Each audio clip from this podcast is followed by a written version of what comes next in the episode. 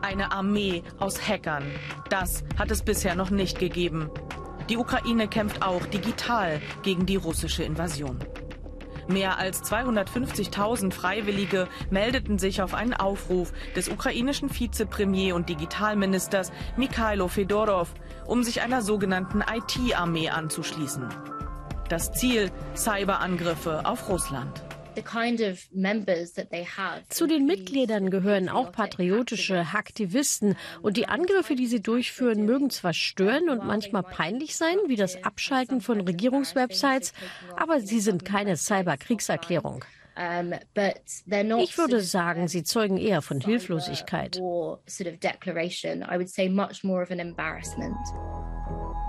Der Krieg in der Ukraine wird vor allem mit Waffengewalt geführt.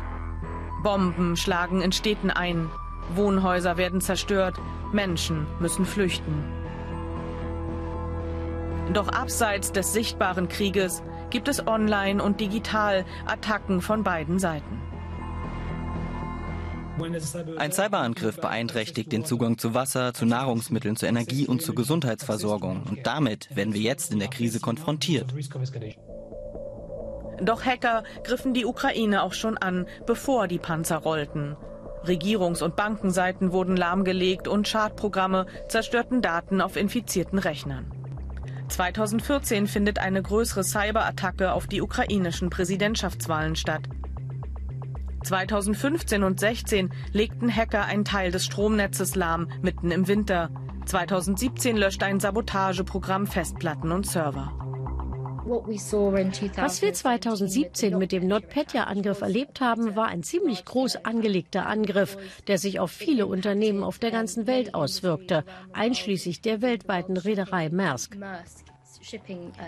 Viele Branchen waren betroffen und es wurden weltweit Kosten in Höhe von etwa 10 Milliarden Dollar verursacht. Es handelte sich also um einen ziemlich groß angelegten Angriff mit weltweiten Auswirkungen.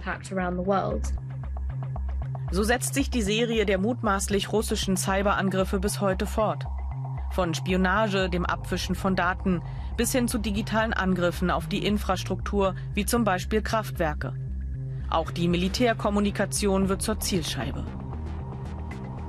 Sie müssen sich vorstellen, dass im Kern heute jeder Panzer, jedes Fluggerät schon ein Computer ist, par excellence, der auch mit dem Netzwerk verbunden ist. Also alleine in diesen Geräten ist schon massenhaft Cybertechnologie drin. Die Ukraine wehrt sich auch auf Social Media gegen den Angriff Russlands.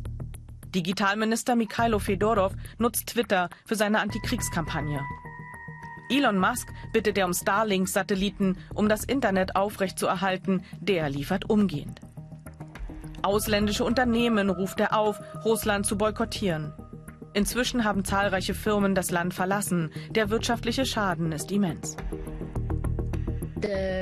Der Minister für Digitales war auf Twitter sehr aktiv und hat auf die CEOs großer Unternehmen persönlich Druck ausgeübt, russische Unternehmen zu boykottieren.